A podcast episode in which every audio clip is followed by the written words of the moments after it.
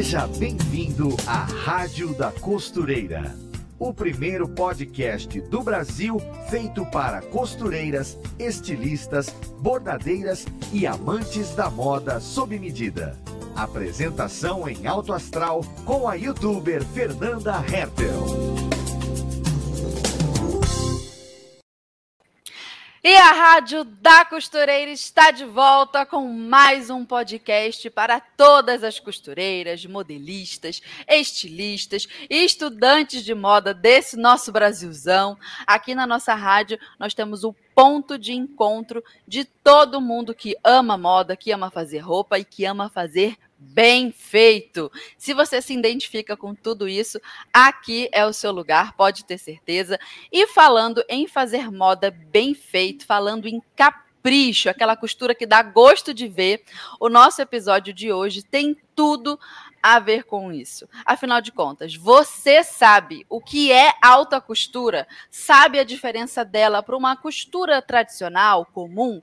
Você sabe qual é o lugar da alta costura e da moda, né, como um todo? Existe alta costura no Brasil? Será que você, você faz alta costura? Será?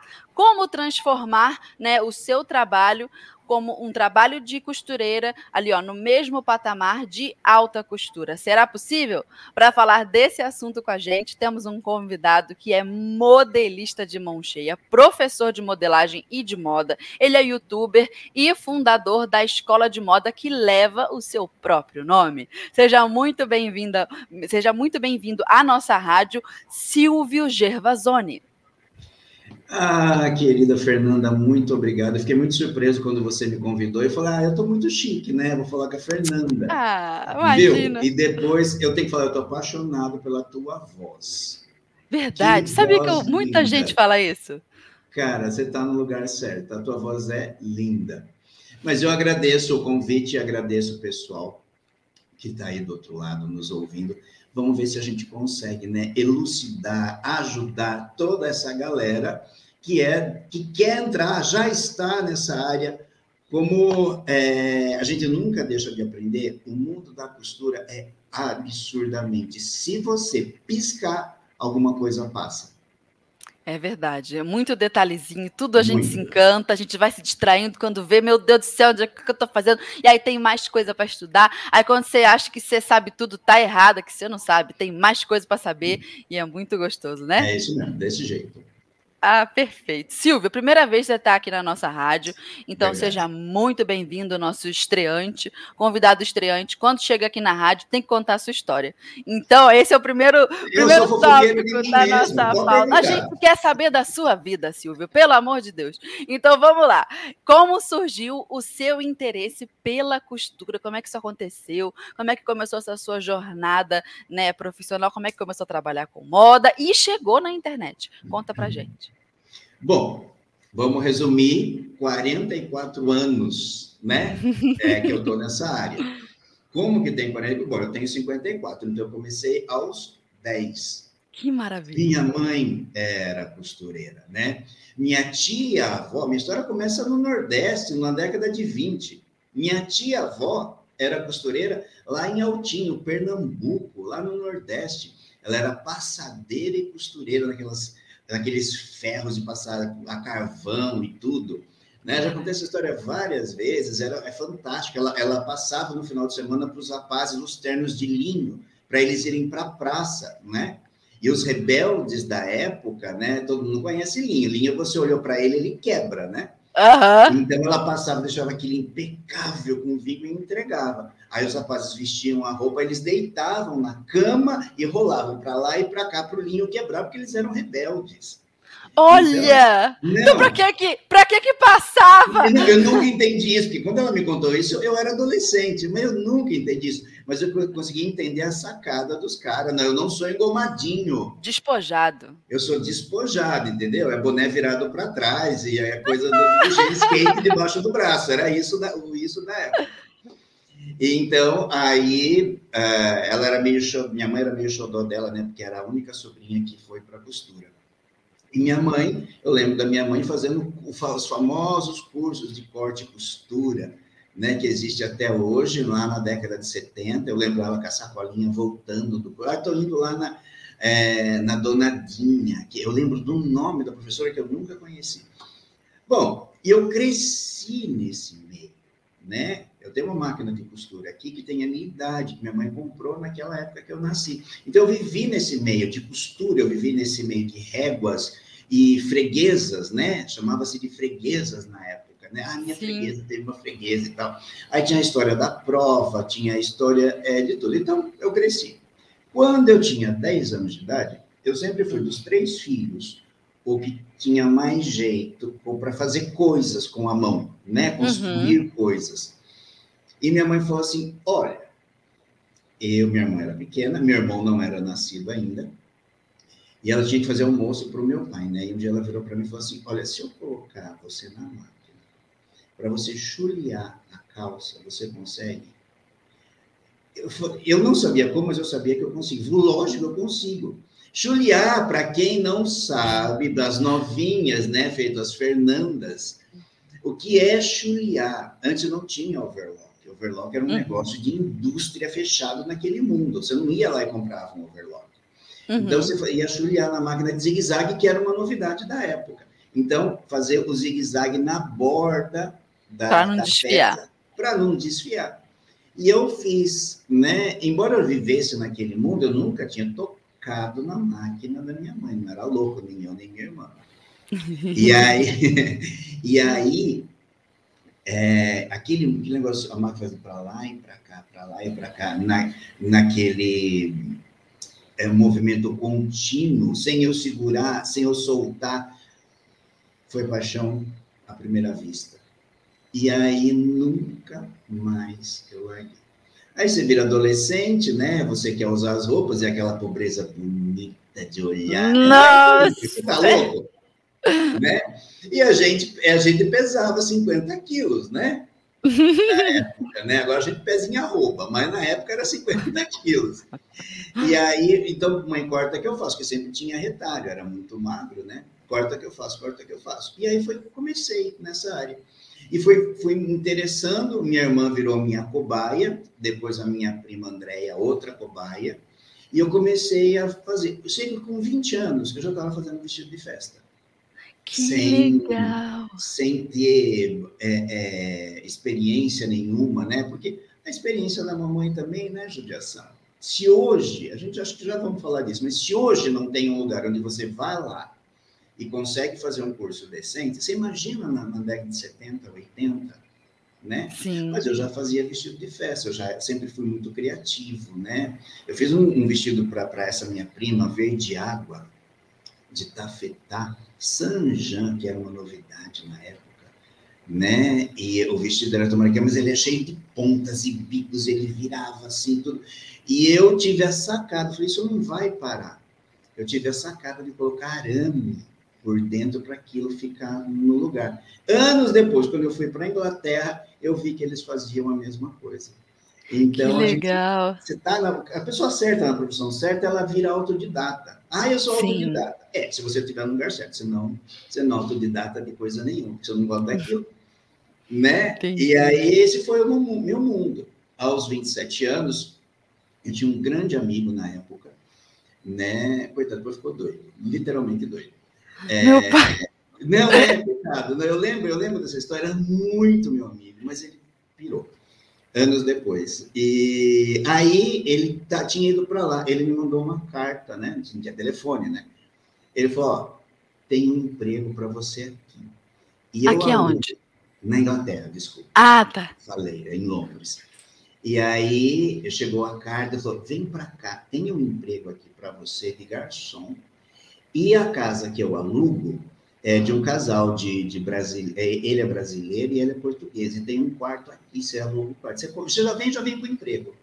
Sim. Eu não sei como é que eu fiz isso. Eu não sabia o que era passaporte, não sabia onde ficava aeroporto. né? Eu aqui em Sorocaba e as coisas tudo lá em São Paulo. Para você tirar passaporte naquela época, era literalmente um evento. Um calhamaço de informações. Eu tinha que ir na Polícia Federal em São Paulo. E, bom, eu sei que eu fiz tudo isso em 45 dias. enlouquecido que eu fiquei, porque eu amava o inglês, né? E aí eu falei, meu, eu vou aprender inglês. E realmente fui, né? E esse meu amigo nem esperava, eu apareci meia-noite lá nessa casa, é, com The Books on the Table, não me perguntem, era o meu inglês The Books on the Table, e eu apareci meia-noite lá na casa, toquei a campainha, a portuguesa abriu e falou, ah, eu sou o Chico. Ah, é isso, Silvio. Eu falei, é, eu mesmo. O Paulo, não, está trabalhando. Mas entra, me pôs para dentro e tudo. Quando ele chegou, eu já estava lá, eu não acreditava. E eu fui. Esse que legal! Bom, aí eu já sabia. Quando ele falou, você vai ser garçom comigo, na minha cabeça, quando eu estava lendo a carta aqui é, no Brasil, eu falei, eu não vou ser garçom. Nunca. Eu não nasci para isso. Eu, bandeja e coisa em cima, não combina. Não, não, não vai dar certo. Vou derrubar tudo e tal. E realmente eu fiz isso uma vez, né? É, lá eu falei, realmente não dá. E aí a portuguesa, ela chega um dia, eu fui em dezembro, né? Era, mas já, já era começo de janeiro, ela falou, olha, Silvio, eu vi um anúncio no jornal aqui, você costura, né? Estão precisando de costureiro numa casa de noiva. Eu falei, meu Deus do céu, é tudo que já era a minha área, que, que eu já gostava. Eu já tinha feito vestidos de noiva e tudo sem fogo, você acredita? Era lindo, mas não tinha fogo, eu não sabia quanto forrar as coisas. e daí é, eu falei para o Paulo, falei, Paulo, liga lá nesse lugar. Fala como se fosse eu. O que ela perguntar, você põe a mão no celular, no, no celular, no, no, telefone, traduz para mim, eu respondo, você traduz para ela. Era uma coisa de doido, né? E não é que deu certo. E aí? É Como é que você chegou lá sem inglês nenhum? E... Não, era literalmente o Good Morning, The Books on the Table, é, era, era isso. Eu já tinha feito inglês aqui no Brasil, porque eu gostava muito. Né? Então eu tinha. mas não sou igual qualquer brasileiro. Não era uhum. nada excepcional, entendeu? Eu não sabia o que era lips, né? Boca, uhum. não sabia nada disso. Bom, e eu cheguei lá, eu sempre fui muito meio atrevido, né? Também nas coisas que você, que todo mundo é, na coisa que você quer, você vai atrás. Uhum. E eu cheguei lá e era uma casa chamada Mirror Mirror. E a dona era uma grega e a cunhada dela era inglesa. Mas foi amor à primeira vista entre eu e, e Maria, que é essa, essa, essa grega. E ela me contratou. E eu falei, olha, meu inglês, I don't speak English. Aí ela falou, aí eu entendi que ela falou, não, é, as babás da minha filha também são, estou acostumado com pessoas que não falam inglês, não se preocupe. E aí foi o meu primeiro contato com alta costura de verdade. Que Porque legal. eu não sei se as pessoas sabem, a alta costura é francesa, certo? Certo. Mas hum. quem criou a alta costura foi um inglês, uhum. né? Charles. Então, Charles. Charles Worth, ele mesmo. Uhum. E aí, é, a costura na Inglaterra, né, o, o alfa, a alfaiataria é de Savile Row, em Londres. Uhum. Então, eles têm esse negócio muito acirrado dele, neles. E aí, eu aprendi alta costura é, nessa casa, né, que para mim foi. Era o que eu já sabia, aí foi que me limparam, tiraram aquela sujeira sabe, da, da, daquelas porcaria que você não, você não sabia, isso ia fazendo, né, a base de revista, Sim. né? E eu fui costureiro nessa casa, né, por um tempo interessante, e eu fiquei lá. Depois eu volto para o Brasil. Ah, eu já estava falando um pouco grosso, né?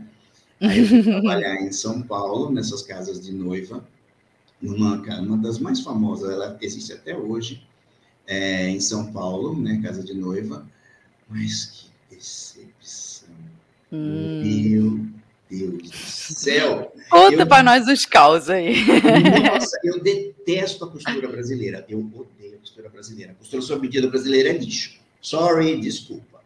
Hum. A, a, nós temos uma indústria do vestuário que é o que nos salva. A indústria do vestuário. As uhum. confecções. Nós temos marcas maravilhosas no Brasil. Mas a sob medida, e vai que eu passei por todas elas.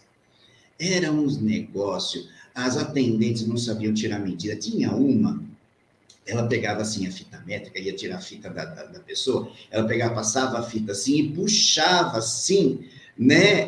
Puxava uns 20 centímetros, e ela toda feliz que tinha vendido. Olha, tiro grande mesmo, viu? Para não ter perigo de vir apertado. Então, a, o, o corpo ele é exponencial. Você não pode fazer esse tipo de coisa. A medida tem que ser tirada no lugar, não tem que acrescentar folga na hora que você tira a medida, nem tirar. A medida tem que ser no lugar correto, em todos os meridianos certos do corpo. É uma arte tirar a medida. E era cliente gritando no provador, e era gerente, e era um bando de gerente, era gerente da loja, era gerente da oficina, era gerente da, do provador, e aquela coisa. E eu não sei como é que o povo e sobreviviam até hoje. Bom, tanto que depois começaram a importar né, os vestidos. Aí passei por uma outra, aí passei por uma outra. Aí eu fiquei uh, cinco anos no Brasil. Falei, ah, chega, bora para a Inglaterra de novo. Hum. Aí sim, aí o que eu já sabia, eu fui prestar serviço para uma empresa chamada General Leather Company. E esta empresa. Aí eu já falava inglês, né? Aí já não era mais The Books on the Table, já estava acostumado e tal.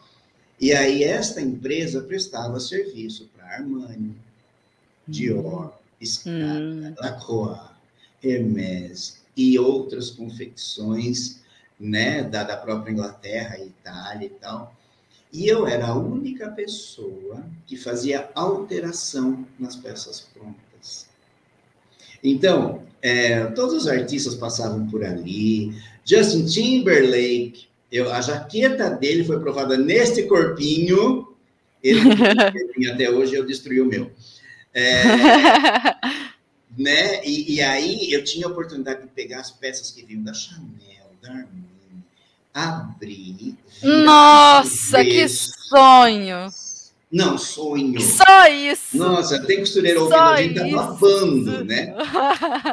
E eu aprendi abrindo essas costuras, desmanchando para fazer alteração para aquele cliente ou para aquela artista, uhum. era um negócio fantástico. A manga da Chanel não tem igual até hoje, não existe. Por quê?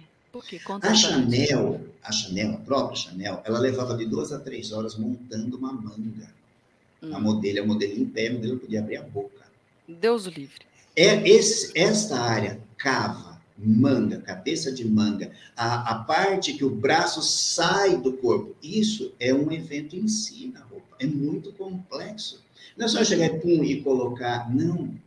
Chanel, uma vez, ela era abusada, né? Ela chegou em Christian Dior e aí, com inveja dele, ela arranca a manga de um casaco do Christian Dior, joga nele e fala assim: não é assim que se coloca uma manga. Ela era abusadíssima. E aí. A bicha não prestava. Para quem está nos ouvindo e entende de modelagem, a cabeça da manga da Chanel era um negócio dessa altura, pontuda assim. Meu Deus, como é que eles fazem isso? Depois encaixar e aqui não ficar seco. Uhum. Olha, doido, doido, doido, né? Acabamento, aprendi muito acabamento com o Dior, acabamento por dentro de Dior, mas o melhor de todos era a, a marca Hermès. A marca hum. Hermès. Por quê? Por quê? Conta para nós, conta para nós, nós queremos saber. Que você abria, tirava o forro, era tão lindo quanto por fora. Mas de verdade, era tão lindo. Ele era milimetricamente as costuras todas abertas, todas certas, sem um fio, sem um nada fora do lugar. Era um evento dentro de um evento. As coisas da Hermes. Foi fantástico. Vinha as coisas dos desfiles para mim, né? Que as pessoas tinham desfiles e lá e compravam as coisas do desfile. Aí vinha para mim as coisas do desfile. Eu tinha que também abrir, desmanchar e aí eu tinha duas pessoas muito importantes que trabalhavam é, nessa loja. Era um, era um sul-africano chamado Vela. Eu falei, você sabia que seu nome no meu idioma é Vela? né, de, de, de acender candle, né? E ele era muito bacana, o velho. Eu aprendi muito, ele era cortador. Eu aprendi muito com ele. E também a modelista.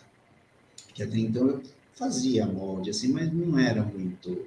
Sim. Essa, muito a minha coisa. Sempre fui muito para costura primeiro. Mas, Silvio, como é que você chegou, voltou para o Brasil, chegou na internet...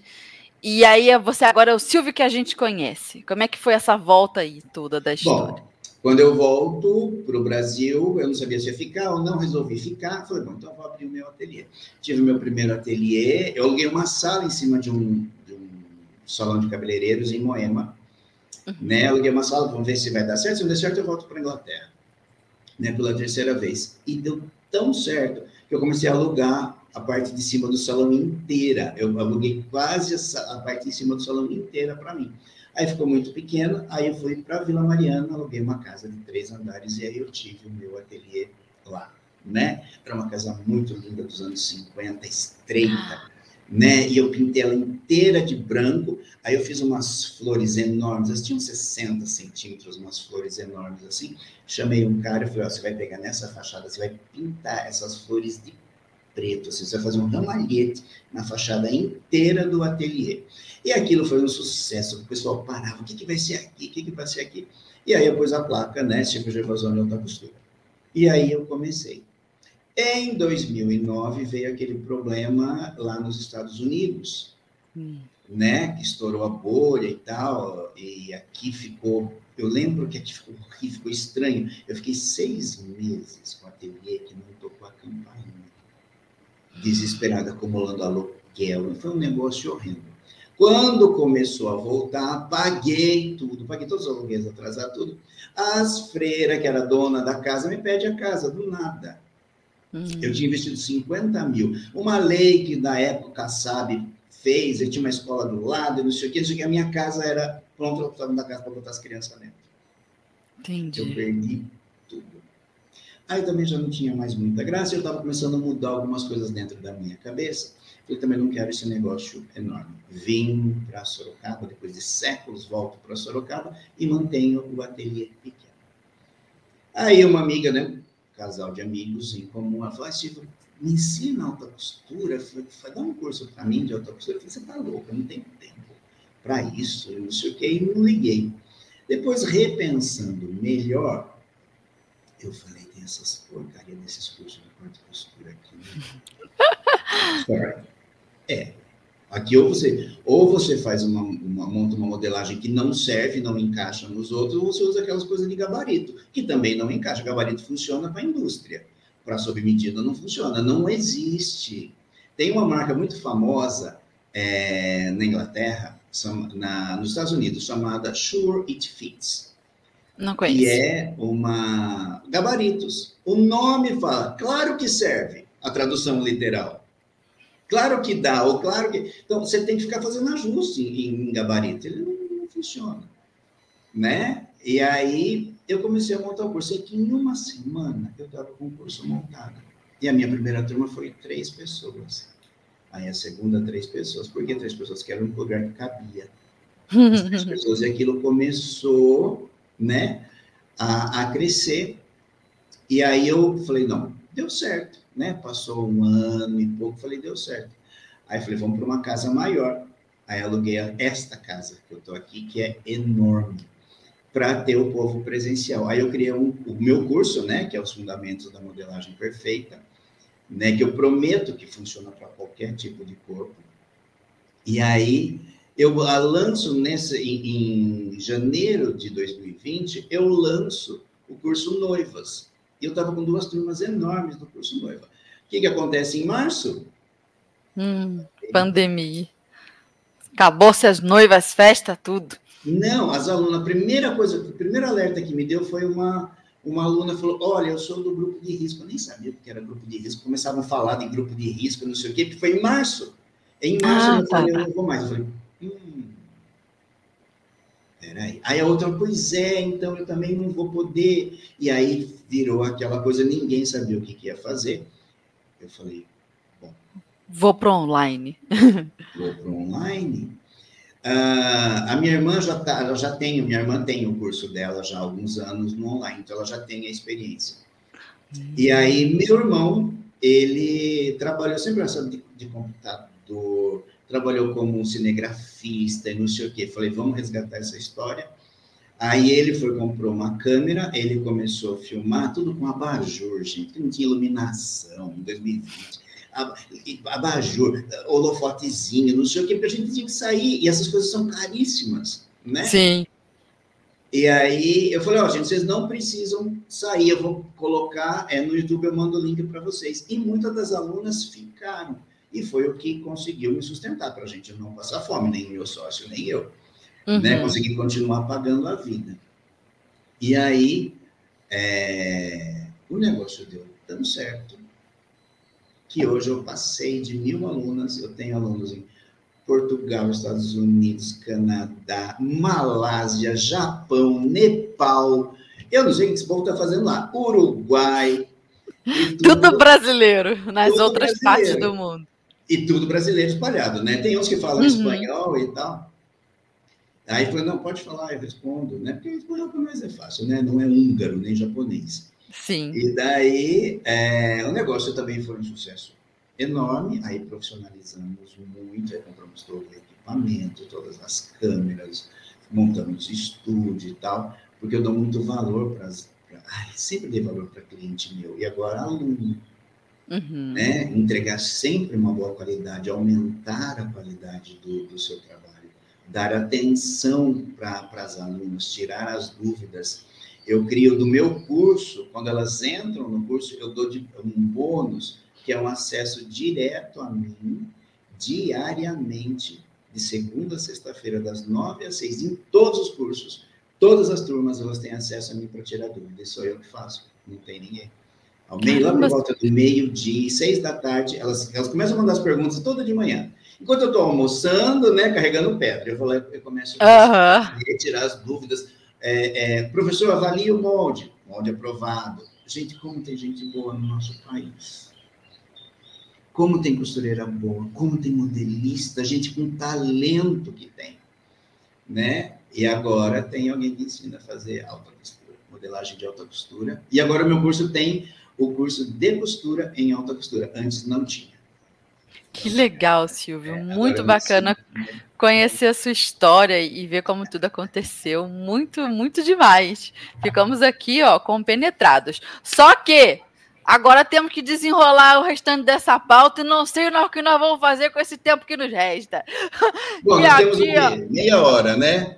Então vamos, vamos ter que brilhar. lista de, de, de, de, futebol. Exatamente. É... Então, antes, vamos ao alerta tendência de, é, de hoje com a Ana, e aí a gente já volta é, seguindo com a pauta. Bora lá. Oi, gente, eu sou Ana Paula Mocelin, jornalista de moda da Maximus Tecidos, e estou aqui para te deixar por dentro das últimas tendências e novidades do mundo da moda. Você sabia que a Pantone já divulgou qual será a cor oficial para 2022? Todo ano, a Pantone, que é uma empresa norte-americana e referência quando o assunto é cores, escolhe uma tonalidade para representar o próximo ano. Como estamos passando por um momento de transformação, eles decidiram criar uma cor nova, especialmente para 2022. É um tipo de azul com subtom vermelho chamado Very Perry. Esse é para ser o mais feliz e mais quente de todos os tons de azul, que estimula de forma corajosa a curiosidade e o nosso espírito criativo. Tudo o que a gente precisa nesse momento para nos reinventarmos, né? eu gravei um episódio novo do programa em alta contando tudo sobre essa nova cor, como e por que ela foi escolhida e como usá-la. Além disso, também explico tudo sobre quem é a Pantone. Para assistir, é só acessar o canal do YouTube da Maximus Tecidos. Aproveita e já confere as opções de tecidos nessa tonalidade no site da Maximus Tecidos. Fica a dica. Beijo!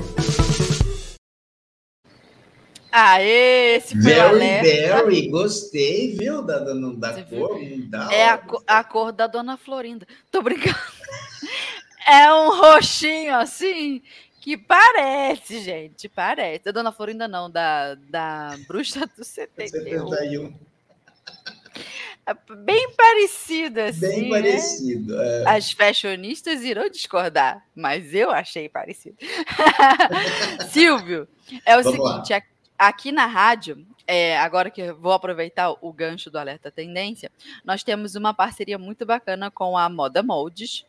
E toda semana nós sorteamos três edições da revista aqui para as nossas ouvintes. Então agora é o momento Moda Moldes. Moda Moldes. Gente, Sim, é um clássico, né? Moda Moldes. Muito, muito Sim, é tradicional, é afetivo, é nostálgico, é. é. É, muito legal, é uma memória da costura brasileira. E agora as nossas ouvintes terão a oportunidade de né, participar desse sorteio.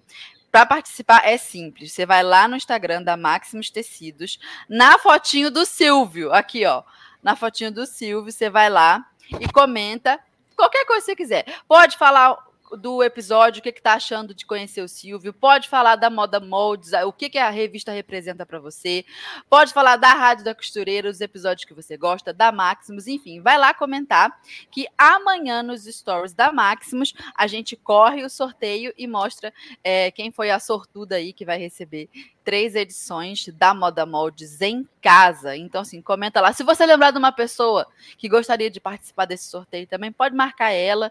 Enfim, é aquele momento para você concorrer a esse presentão, que são as três revistas, três edições da Moda Moldes. Vão lá no Instagram da Maximus e participem. Beleza? Silvio, agora voltando aqui. Vamos lá, vamos usar um pouco da sua sabedoria. Agora a gente quer saber. A gente quer o quê? Arrancar de você as informações necessárias para entender o que é alta costura. Então, pergunta na tela: o que é e o que não é alta costura?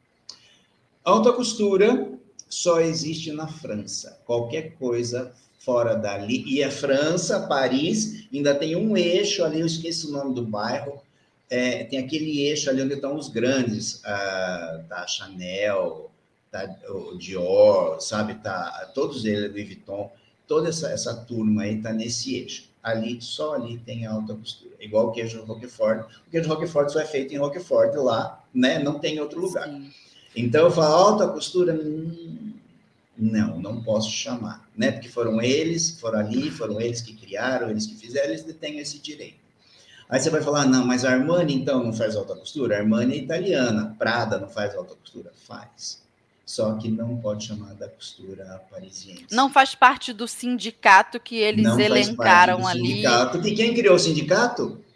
Charles Worth, lá em 1800 e alguma coisa. Ele criou uhum. isso é até hoje. E existem uns requisitos para poder participar desse sindicato. E tem os afiliados de fora, né, que se afiliam a ele, que são de outros países. Então, a alta costura é aquela roupa feita à mão. Tá? Não é que eu não vou costurar na máquina, vou costurar na máquina, mas ela é inteira feita à mão, artesanal, e chega ao extremo do artesanal. Tá? É, é isso que eu amo. Ah, amo, amo, amo. Tem, um, tem uns vídeos da Chanel, do, do, do, do ateliê da Chanel, lá das, das mestres né, de, de, de costura Sim. e tal. E tá no YouTube.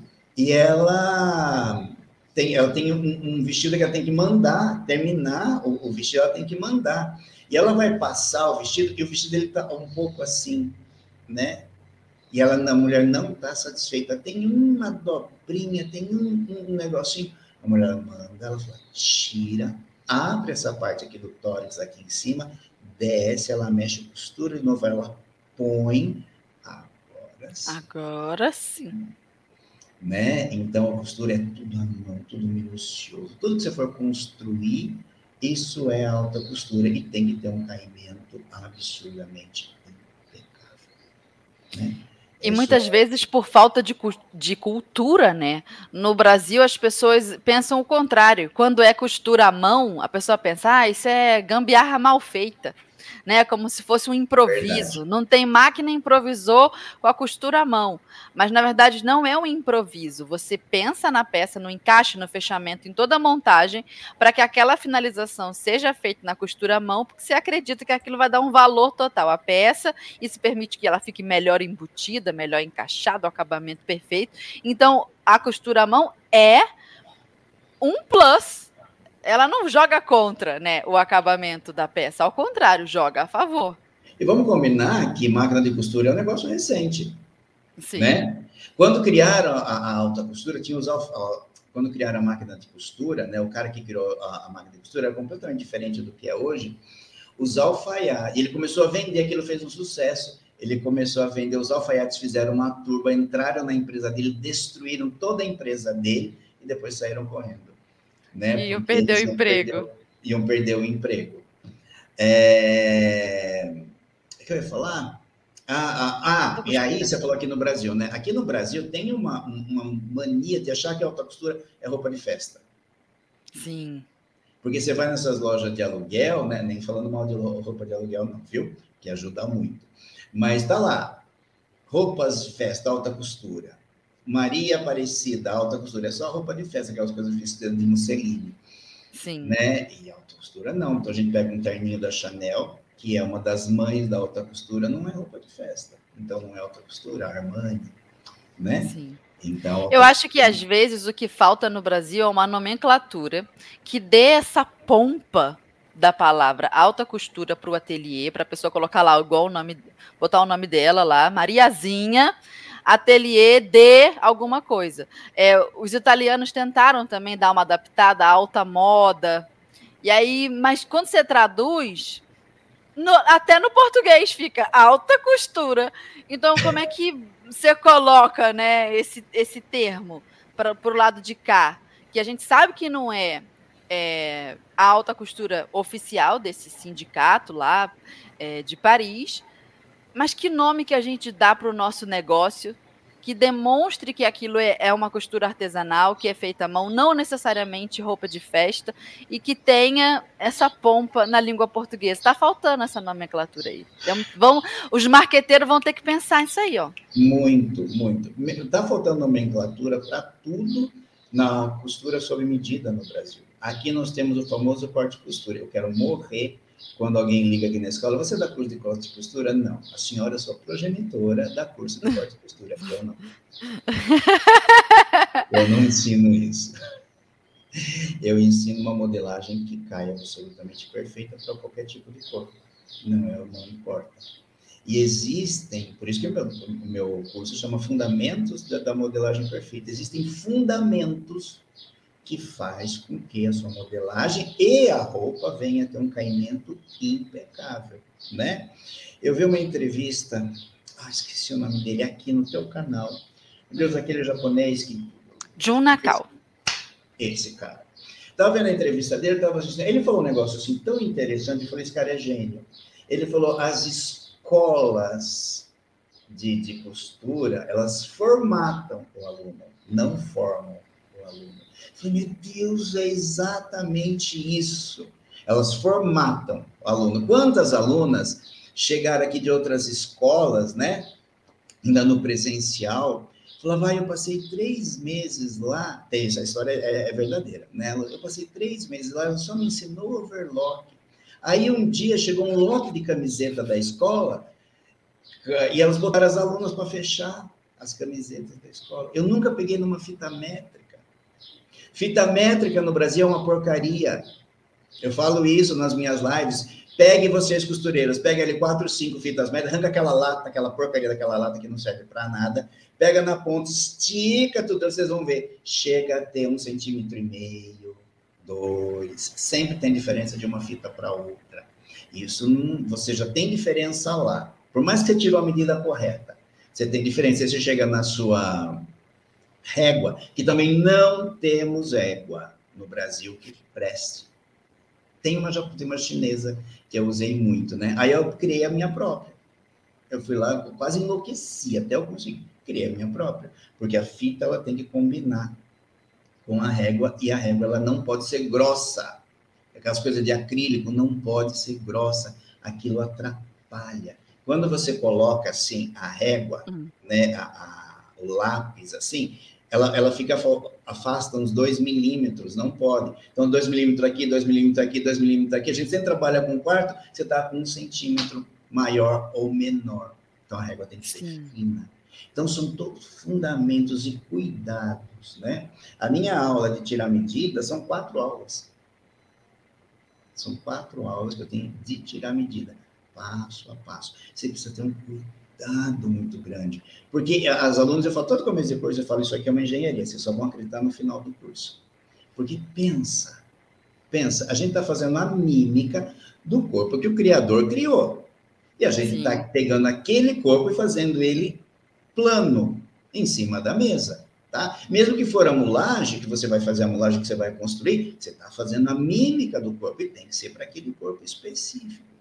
Por isso que a minha eterna briga né, com esses é, cursos porque não ensinam direito o que deveria ser a base da peça. Então, que eu também aprendi isso fora, né? Você tem que ter a base perfeita. Depois da base perfeita, que você vai fazer a interpretação de modelo, você vai criar um modelo em cima daquela base. Me pedem, aí você não dá curso de interpretação de E aí da pessoa se engordar e emagrecer 100 gramas, que a gente mata a pessoa. Porque ah, se você faz. Aqui atrás de casa. Ai da criatura, tu não me engorda nem emagrece. Mas você sabe que a, a pessoa, ela tem que ter um, um, um, mesmo quem, quem tem tendência a engordar ou emagrecer, ela tem que ter um distúrbio muito grande para dar uma diferença muito grande em, em tempos, né? Eu fiz noiva a vida inteira, né? Então, encomenda-se um ano antes. Eu já fiz, já passei por tudo, né? Nessa minha área, tudo. Uhum. Você imagina, eu, eu já vivi aqui nesse, tudo, situação, todas, todas elas todas elas.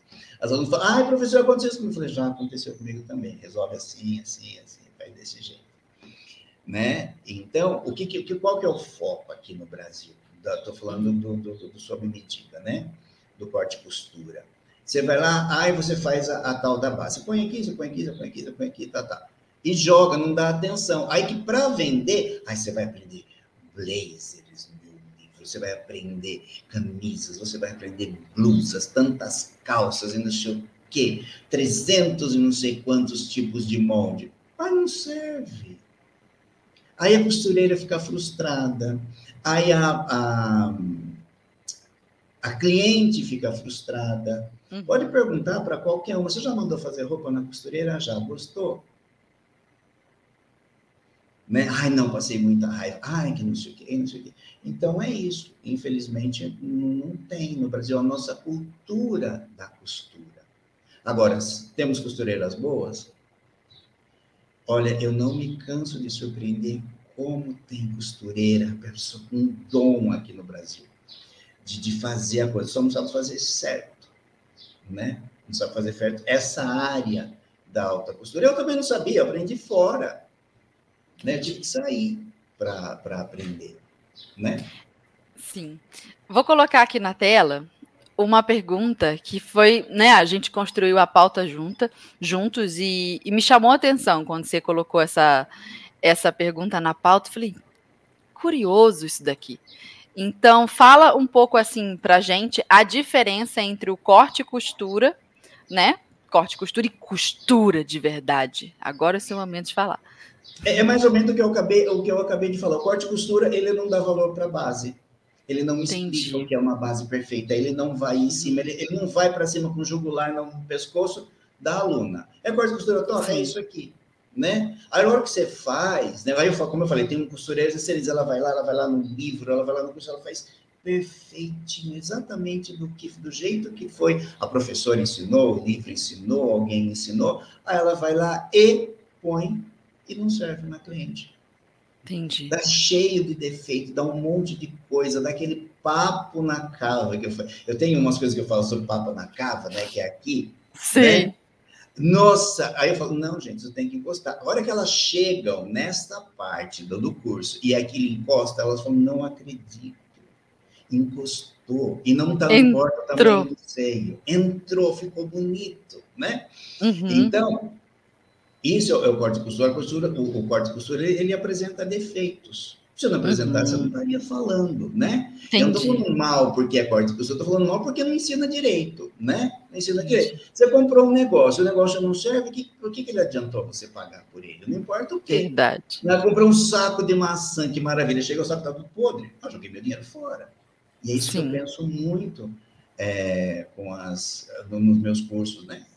Ah, Quando eu vi essa, essa pergunta, eu não sabia para que lado iria a sua resposta, mas agora eu entendi. Deu, deu entender? Sim. E a alta costura é aquilo que a gente já falou, né? O a mão, como você mesmo disse, que tá, estão perdendo tempo. Não estão perdendo tempo. Então, você fazer. Hoje não, é, não, não se faz mais, né? É, mas você fazer a barra no tiotê, né? Você fazer os micro micro zigue-zague, refilar tudo que sobrou, depois você vira e vem com, com, é, com pontinhos invisíveis, minúsculos, aquela, sabe, 10, 12 metros. Deus me livre, tô brincando. Deus me livre, mas quem me dera. Exato! A hora que você solta assim, fica aquele, aquela coisa linda, assim, né? Alguns tioteios são feitos com fio de pesca, não existe mais, usou muito nos anos 70, né? Os japôs e tal, desse jeito. Hoje em dia fazem tudo no naquele pontinho zigue-zague bem miudinho, né? Como se fosse o ponto mosca, só que em tudo. E aí bota É, junto. E, hoje fio. tem o ponto frufru da overlock, né? Que, que, que facilita a vida, e o Também. famoso barra lenço, que é o meu favorito. Né, Também que eu gosto aprendi muito. na Inglaterra, eu não aprendi, aqui, eu, aqui eu não conhecia, aprendi lá em 95, o famoso barra Eu nem sei onde eu aprendi, rapaz, que eu futuco tanta coisa nessa internet. É PDF, é livro que compra, é coisa gratuita, é coisa paga, é curso, é as russas. Ah, eu me perco nas russas que, que, ensinando costura. o que aconteceu com a Rússia? Que de Eu não repente apareceram as russas costurando Na costura, não é? Eu não sei se é da escola deles, é muito voltada mais pro, pro acabamento, pra montagem da peça do que pro design. Eu não sei, só sei que a marca Não. registrada pra mim da costura da Rússia é impecável, perfeito acabamento. Explica de onde que elas vieram.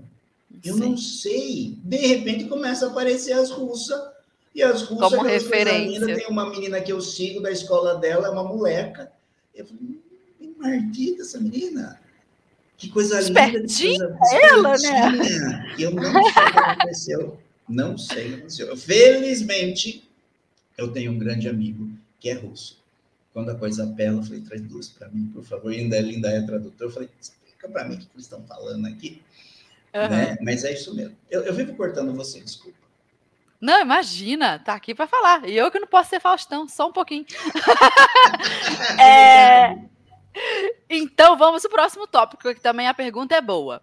É, como atingir a excelência a um nível né, equiparável ali ao da alta costura? A gente já sabe que oficial, oficial, não dá para ser. Alta costura oficial só lá em Paris. Mas aqui no Brasil, o- qual o diferencial? O que, que a gente consegue fazer para estar equiparado ali com essa alta costura no ofício, né? Bom, primeira palavra é conhecimento. Ok? Eu preciso saber como que eu chego lá, porque eu também passei por isso. Eu sou de uma época, dos anos 80, que você não tinha onde procurar. Você tinha, você tinha as revistas, né? A moda molde, as manequins, a burda, essas coisas onde você Eu tinha informação. Amo. Amo, não, não, não, imprime mais no Brasil, se eu não me Eu engano. comprei todas. Assim que a empresa acabou, eu tinha assinatura na época, mas eu não tinha as antigas. Aí eu achei no Mercado Livre, eu não sei se era porque era uma queima de estoque, que a empresa estava né, saindo do. Brasil, se desfazendo. Eu comprei, tenho todas as edições. Ai, que alegria! Então, se por acaso sumiu da sua casa, você vem buscar em Sorocaba, que foi roubado, veio parar aqui no meu ateliê. Pode deixar que eu vou ficar burda, esperta. viu? A burda é um negócio. Para mim, de todas, é, é assim, internacionalmente, no mundo inteiro, a burda é a melhor. É, então, a gente só tinha essas coisas, e o que, o que aparecia na TV, você não tinha muito aonde buscar, né? Aonde Uhum. procurar.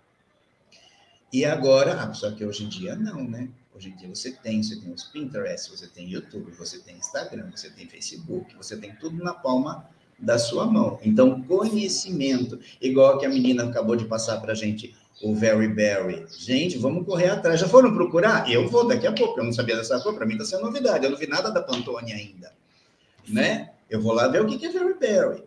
Agora, para você começar mesmo a ter uma costura de excelência, por mais que a costura seja na, na, na- coisa. Eu tive uma costureira que costurava melhor que eu. Tinha um ódio dela. Mas que inveja branca, tô brincando. nossa, mas que. Falei, mas nossa, que costura. Eu sempre me vangloriei da minha barra lenço, a barra lenço dela era um milímetro e outro milímetro. Falei, eu mando embora ou enterro ela no fundo do quintal? Né? Prende ela perfeito. quartinho. Por isso que eu falei, gente, tem gente muito boa aqui no, no Brasil. Então você precisa ter uma base perfeita, você precisa entender o corpo da sua cliente. Você precisa entender, todo mundo, diz, onde eu sei do corpo feminino? Ah, aqui, nessa, nessa parte aqui, no primeiro terço do corpo.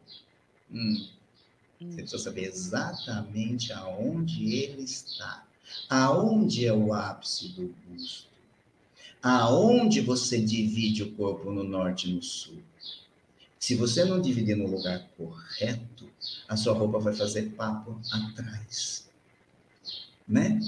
Tem gente que não precisa de tanta pence assim. Tem gente que precisa de oito pences. Então, você precisa entender, não tem como ser diferente. Não tem como ser diferente. Senão você vai ser a, costura, a eterna costureira do alfinete. Vive alfinetando coisa para ele dar certo. Isso você perde um tempo, que esse é o grande problema é, dos ateliês, excesso de ajuste, excesso de prova, e vai, prova, e vai, prova. E você, e, e, o mundo é caro, né? A vida é cara, você precisa perder mais tempo. Eu falo, gente, as minhas noivas, eu não costuro mais, né? Porque não, não dá mais tempo. Mas as minhas noivas dificilmente passavam de três provas. Primeira, segunda, terceira, vai embora. Não tinha. Primeira era só a estrutura, era para mim, elas não entendiam nada com aquele pedaço de pano feito no algodão cru e não sei o quê. Falei, ah, não se preocupe. Quando ela vinha, o vestido estava quase pronto já, faltando pouca coisa. Mas Silvio, como? Aquilo virou isso? Virou. Tá? Agora vamos ver se, se tinha. Fada prova. madrinha que chama. É, exata, exatamente. Então, puff, aparecia assim. Aí você uhum. testar saiote, se tiver saiote, eu ver, testar o bordado, coisas assim.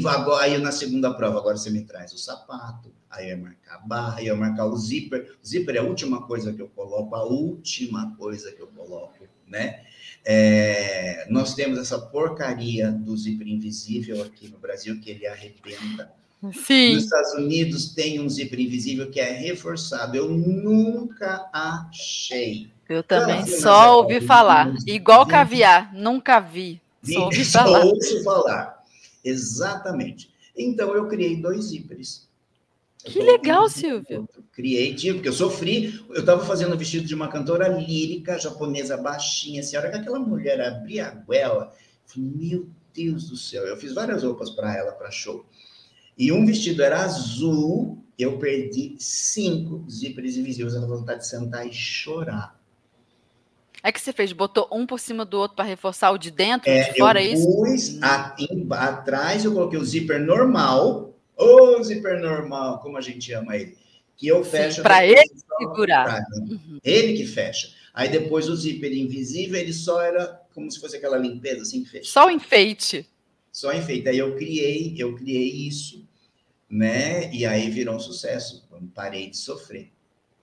Né? É, a gente tem que a gente tem que dar nossos pulos.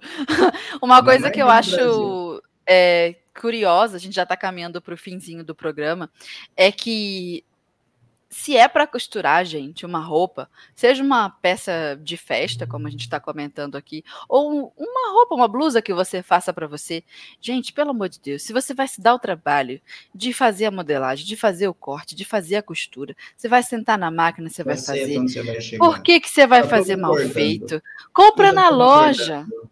Não é? É mal feito? Compra lá, se conforma. Vai lá na CIA. Isso, vai na CA, vai na Zara. Eu já falei que a indústria do vestuário é prático. É Exato. É prático. Você vai dar 30 anos no CV, eu vou para 40, 42, entendeu? Aí manda fazer a barra, acabou. Se a pessoa vai se dar o trabalho de fazer, por que raio de motivo me faz mal feito? É uma coisa que não entra na minha cabeça. E muitas das coisas faz mal feito porque não sabe fazer aí vai procurar a costureira. Eu tive uma aluna né, de Brasília, e de vez em quando eu fazia um, um, um intensivo no presencial e vinha muita gente do, do, país inteiro e fazia curso aqui. Aí uma das alunas me contou, falou, eu fui fazer o curso, aí o curso só tinha pence na cintura.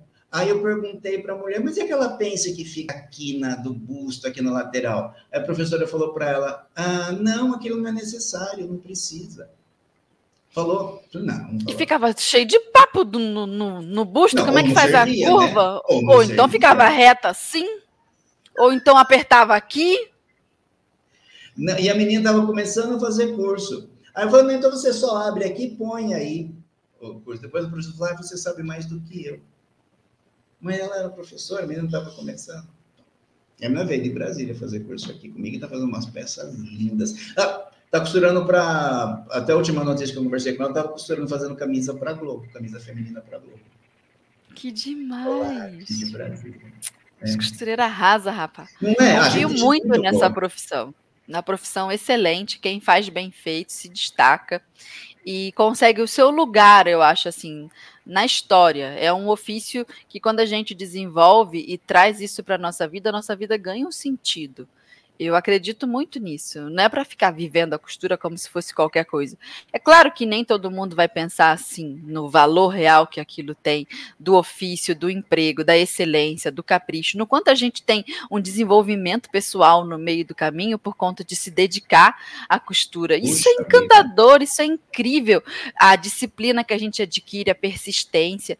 E eu sei que tem muita gente que passa pela vida sem experimentar nenhuma dessas coisas. E a maioria é assim assim mesmo. Mas as poucas que pegam essa vibe e se aplicam, não, dá gosto de ver, não é, Silvio? Dá gosto de ver uma aluna puxa da gente vida, se desenvolvendo. Eu vejo a, alunas que me mandam, né? É, elas mandam a, a lição delas para eu corrigir, né? Elas fotografam, põe no chão, fotografa de cima, não fotografa assim, deixa eu ver, deixa eu analisar. Eu tenho, eu tenho alunas e alunos que uhum. a, a é, a modelagem parece um blueprint, né? É, é, é, uma. Igual de arquiteto. De arquiteto, é, um igualzinho. É perfeito. As linhas são finas, Limpa. O fio do tecido, eu não sei qual é o problema aqui no Brasil, que ninguém entende o que é fio do tecido. É Nós não temos mesmo. alfinete que preste. Vai para você ter uma ideia. Nós, eu tenho o e-commerce, né? Que eu tive que montar por causa. Onde, professor, onde tem isso que você tem? Onde que tem isso que o senhor fala? Onde que tem? Aí falei, falei, falei para o professor, falei, monta o e-commerce que elas vão lá. Ah, Agora, eu vou até olhar. Ah, pode dar lá dar uma olhada. É só coisa para aluno. silviogervasoni.com.br. É, agora que eu achei de uma empresa, me mandaram para testar o alfinete. Estou gostando, coloquei lá. Vamos ver se a próximo lote já não vem com a ponta, a ponta do alfinete rombuda. Eu fiquei mais de ano para não colocar alfinete lá e, e, tudo que a gente não tem. Precisava, sabe, e ter, ter mais essa, esse mais carinho, né? É, folha de molde, né? Lá fora é aquele que tem as bolinhas e o xizinho, né? Aqui a gente nem tem esse. Eu nem né? sei essa. É, é, eles têm, é um papel, ele é largo, esse papel é uma, uma bobina larga, e ele é fundo branco, e eles têm umas bolinhas azuis intercaladas com um xizinho, né? Hum. Então ele está já num azul muito claro nesse papel. Então você já ali tem todos os as linhas retas, né? Esse as guias. As guias. Então isso, tá. essa é a modelagem. Nós nem temos isso daqui. Ninguém uhum. nem teve a sacada, falou alguma empresa, porque isso aí não é, ninguém detém isso lá. Isso tem na Inglaterra, tem nos Estados Unidos. Então uma pessoa tivesse aqui uma a sacada de pegar esse negócio. Essa pessoa, essa pessoa é o seu Júnior da Maximus. Essa pessoa. Pelo se amor tiver, de Deus. Se ele estiver ouvindo nós, Júnior, dá uma olhada nisso aí. Vamos trazer um papel para nós copar papel, papel agora. Pronto, já está já tá feito o pedido das costureiras, seu Júnior. E eu já encomendo eu Maximus. e-commerce. e é um papel e, próprio. E eles querem vender. E eles querem vender e nós quer comprar. Pronto. É, é isso, né? Eles querem vender, a gente quer comprar. Né? Tanto coisa que a gente vai lá e faz, tanto que eu mandei fazer a minha régua, né? Eu levei mais de ano até eu conseguir fazer. Eu me mandavam para não é isso que eu quero. Me mandar que as coisas grossas não pode ser régua grossa de acrílico, não pode, não funciona, tem que ser fina para ficar elegante. Até, Até o lápis, né? O pessoal usa lapiseira para ficar bem. Usa lapiseira 09, é, é. uhum. é. Você sabe que eu estava querendo importar o acrílico. É, a, falei com uma mulher mais de um ano, ela me mandando coisa. Não, não existe, Silvia, não tem. Tem não sei o quê. Eu achei outra aqui, pus na máquina, queimou. A mulher me enrolou um ano. Fernanda, você acredita ou não? Eu achei o acrílico aqui em Sorocaba, uma empresa aqui no bairro, na saída de Sorocaba, fui lá. Eu não sabia se eu chorava, se eu ria. Não, tem que comemorar. Nessa hora, abstrai e comemora. Não, não. Você já história. Tanto que eu lutei, essa mulher lá no sul me enrolou muito tempo. Falei, não tem, não tem. Como você não sabe, né? Falei, não é Sim. isso que eu quero. A régua acrílico, muito acrílico, você bateu, ela quebra, não pode. Uhum. Ela quebra, você destrói a régua, ela não pode ser grossa e tal. Tem umas que vende na China que o shape da régua, não sei, mas a, o, o, o material do que ela é feito é bem bom. Bem é, fininho. Essa daí que eu tô falando que você quer, que ela é vermelha, né? Transparente e vermelha, né? Sim, essa mesmo. Eu usei muito tempo, vendi no meu curso no e-commerce muito tempo, até Sim. eu ter a minha. Aí ele falou, agora não. Agora não. E tem não, um kit grandão, assim. Centímetros. Não dá, tem que ser 60. Eu mandei fazer a minha de 60, porque 60 é a altura da altura do joelho, do AJ, altura da cintura até o joelho. Então ali eu consigo fazer tudo, né? E, então, que foi, não, não foi uma peça criada por quem não entende, foi uma peça criada por quem entende é, do assunto. É, mas é isso, sei Perfeito. lá, eu falo demais.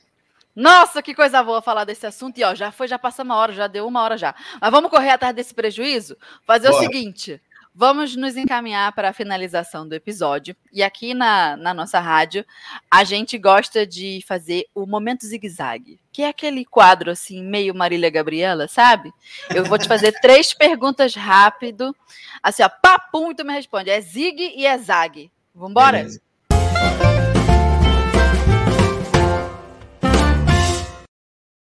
Responda rápido. Qual a curiosidade histórica da alta costura mais te encanta? A criação da alta costura, que foi feita por um inglês na França, não foi feita por um francês. Eu acho isso fantástico. E o cara era muito empreendedor, né? Eu não muito sei os números agora de cabeça, mas assim, ele tinha números de vestidos, milhares de vestidos vendidos por ano. Naquela época, uma coisa absurda. Não sei como é que aquele homem conseguiu fazer uma indústria daquele tamanho, muito maior do que a produção da, da de alta costura hoje em dia. Uma coisa incrível. Mas ele tinha a empresa por trás onde ele trabalhava, que já tinha estrutura. Aí pega um cara criativo, e ele que inventou a modelo também porque ele usava a mulher dele. É verdade. Dele como modelo. Desfile. E uhum. os vestidos dele são lindos até hoje. Ai, que demais. Agora, dois. Se você só pudesse escolher uma única maison de alta costura para trabalhar, qual seria? Chanel. E eu fui convidado. fui convidado para trabalhar na Chanel em Dubai. Por que tu não foi? É, é, tem alguns motivos pessoais, mas eu fui convidado para trabalhar na Chanel em Dubai e eu ia ser treinada na escola da Chanel em Paris. E eu recusei duas vezes. Eu recusei que duas isso, vezes. Silvio. Então, acredito que os motivos pessoais foram muito fortes, então tudo bem. Foram, foram, foram. Eu, eu, eu, sou, eu sou testemunha de Jeová. Hum. E eu hum. comecei a estudar a Bíblia nessa época. E eu falei: se eu for agora para Dubai, eu vou perder esse estudo bíblico, porque eu estou apaixonado. E eu me apaixonei. Né? Eu falei: não, isso vai atrapalhar o meu estudo bíblico. E eu sou testemunho de Jeová até hoje, e não me arrependo em nenhum momento é, de não ter ido para Chanel. Mas é um negócio que eu guardo com carinho, né? Claro. Eu na Chanel, e Chanel é assim, eu, eu amo. E Valentino também. Valentino também é o cara. O cara é muito bom, vermelho, Valentino, tá? mas Chanel não adianta, é minha paixão. Perfeito. Agora três. Complete a frase. Não existe alta costura no Brasil, mas. Mas eu consigo atingir uma excelência da alta costura, sim. Tupiniquim. Perfeito. Tupiniquim, e a gente é muito bom. Eu não vou cansar de repetir que a gente tem costureiras muito boas. Nós não temos curso sob medida bons no Brasil. É, é isso o fato. Quem quiser me, me, me matar, mas é verdade. Ah, vamos matar, tô brincando. Ao contrário, eu vou aceitar. Nossa, você tem razão, é bom. Perfeito. É, então vamos responder os comentários da galera. O pessoal aí ó, que mandou um comentário pra gente. Vamos rapidinho pescar aqui que nós já passamos da hora. Vamos lá.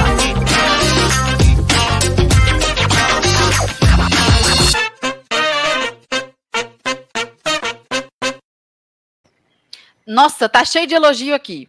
Oh, ó, que delícia. Que máximo, amei! Obrigado, Gláucia. Ó, tá todo mundo agradecendo, falando que lindo, professor. Tá todo mundo empolgado aqui, ó, falando que foi uma excelente escolha trazer. Que ó, delícia. todo mundo achando um luxo as nossas costuretes. é, brilhando aqui na rádio. Eu sei que tem alguma coisa, não sei se é uma piada interna, você ou a sua comunidade, a sua audiência, mas Silvio lindo e magro.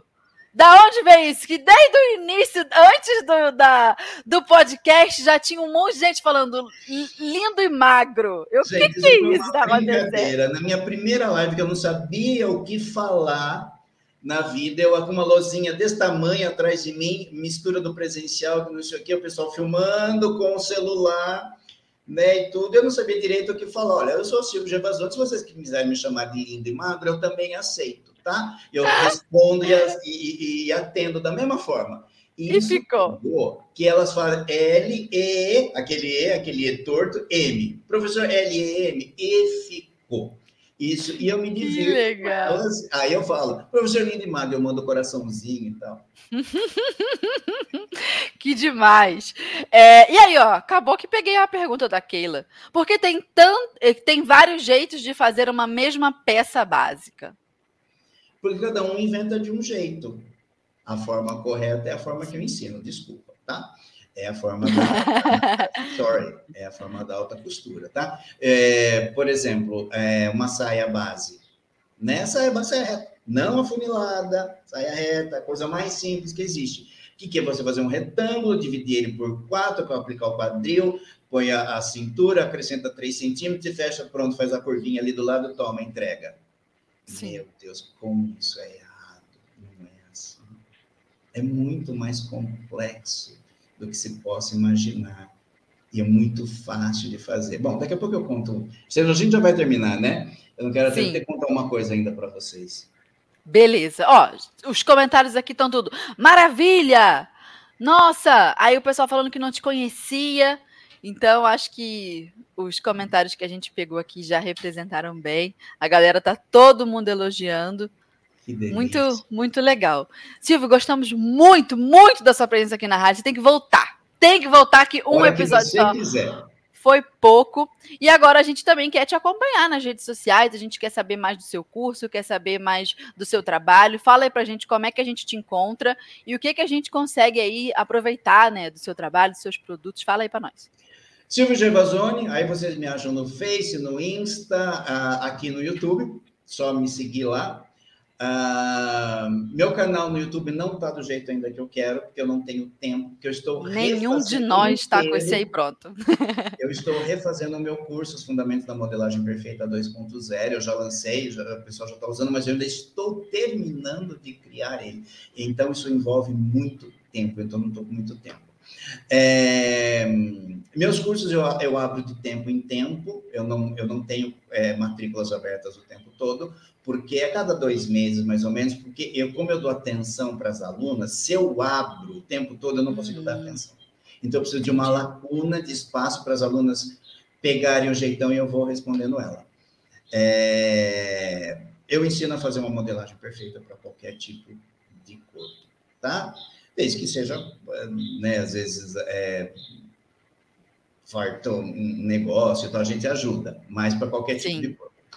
É, em janeiro, agora, de 20 a 23, eu vou fazer uma coisa que eu já queria ter feito. Eu vou fazer é, um evento, não aguento mais a palavra evento, né? Todo mundo faz evento. Mas evento, eu, workshop, mini curso, é nós. Nossa, nossa, já virou tão bater para fazer um evento. Quem sabe o que está falando. Mas eu criei quatro, é, quatro aulas de um negócio muito importante, é, que vai ser agora de 20 a 23 de janeiro, ao vivo. Do canto da costura ao profissional. Qual é o caminho? Eu vou ensinar. Do que? Do que da do costura? Do canto da costura ao profissional. Eu vou ensinar, eu vou mostrar como que faz, como que é isso, como que eu atendo o cliente, como que eu coloco o preço, então, são quatro aulas que eu criei justamente para ajudar o pessoal aqui desse povo que costura maravilhosamente bem e não consegue sair daquele canto. Não consegue, não importa se o canto é, um, é, um, é uma loja já aberta. Sim. Né? Mas eu, eu fico patinando sempre com os mesmos erros. Como que eu consigo atingir a excelência? Então, eu criei essas quatro aulas. Eu vou ensinar a fazer modelagem, eu vou ensinar a fazer a saia base do jeito que é para ser feito, que é uma das minhas aulas, e depois eu vou ensinar a interpretar este modelo e transformar essa saia base numa saia sereia fatiada com cauda. Tudo isso eu vou fazer Nossa. nesses quatro dias. Então já começamos agora, começamos a gravar, porque eu não vou conseguir ficar falando. Tem coisa gravada, tem coisa que eu vou falar ao vivo tem coisa que eu vou mandar PDF de presente para elas. A gente precisa fazer o que a Fernanda que está fazendo, as coisas que eu já fiquei, essa menina, as coisas que ela fala, que ela tem conhecimento. Fala, Martita, ela conhece mesmo, não está brincando. Então, essa gente como Fernanda, esse povo, sabe, quem se interessa por moda, vamos profissionalizar esse povo. A Fernanda está fazendo isso, profissionalizando, trazendo profissionais. Eu dei uma olhada nesse povo que você trouxe, e falei, nossa, quanta gente boa que eu não conhecia né? eu vou roubar alguns para entrevistar também. Porque... Pode roubar. Né? Obrigado. Acho que vou fazer isso mesmo, porque muita gente legal é, que eu vi. Aí vamos profissionalizar esse povo, vamos, vamos fazer, sair desse corte de costura medíocre, né? Sim. Que a gente tem, né? Dessa costurinha que nunca dá certo, para um negócio que dá certo, para a gente chegar num nível, né? De excelência de alta costura. Temos que melhorar o nosso mercado, acho que com a internet. E já que a gente está com a cara lá, a responsabilidade é nossa. Vamos abraçar isso aí e fazer acontecer para todo mundo. Exatamente. E quem quiser participar desse dia, fica de olho nas minhas redes sociais, que logo a gente não lançou. Eu estou fazendo em primeira mão aqui para você. Ninguém sabia. Exclusivo! Exclusivo Bota a bateria exclusivo. do Danilo, tô brincando. Lembra? Eu não tava, falei, falei com você ontem, falei, Fernanda, eu estou aqui enlouquecido, cercado de louco. Então, Sim. eu estava gravando o desde manhã o dia inteiro e as, as portas estão aqui em cima da mesa ainda, não sei o que, tira, muda, não sei o que, enlouquecido, me botar terno, tirar terno, as luzes em cima. Eu falei, eu sou a Xuxa, virei estrela.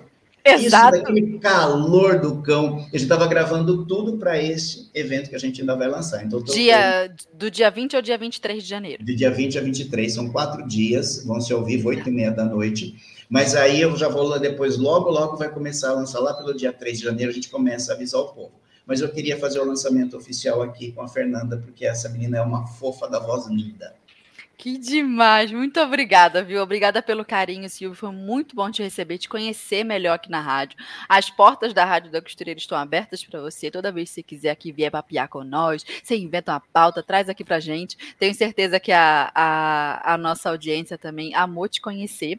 E eu quero agradecer, né, agora, depois de depois de agradecer a sua presença, quero agradecer também a nossa audiência tão querida, toda quinta-feira aqui com a gente, falando de costura, pensando no capricho que é. Cada semana a gente planta uma sementinha aqui, ó, nas nossas ouvintes, para que elas pensem: nossa, costurar é bom sim, vou fazer bem feito. Essa é a nossa função aqui na Rádio da Costureira. Então, quero agradecer a presença de todas vocês. Não se esqueçam de comentar lá na foto do Silvio no Instagram é, da Maximus para participar do sorteio da Moda Moldes, um clássico né, das revistas de moldes brasileiras. E a gente se encontra semana que vem. Silvio, um beijo. Manda um beijo para a galera aí. Beijo, pessoal. Muito, muito obrigado. Minhas alunos que estão aqui, eu avisei todo mundo. As que não me conheceram, muito obrigado pelas palavras. Fernanda Amada, foi um convite que eu não recusaria, nunca e não vou recusar. Também, quando quiser, é só me chamar. Isso, quando eu tiver alguma ideia, falar, ah, vou falar com a Fernanda. Muito, muito, muito obrigado. Eu amei a nossa conversa e o seu profissionalismo é muito evidente. Muito obrigada, viu? Obrigada pelo carinho. Obrigada também a todas as nossas ouvintes. Um beijo e a gente se encontra quinta-feira que vem.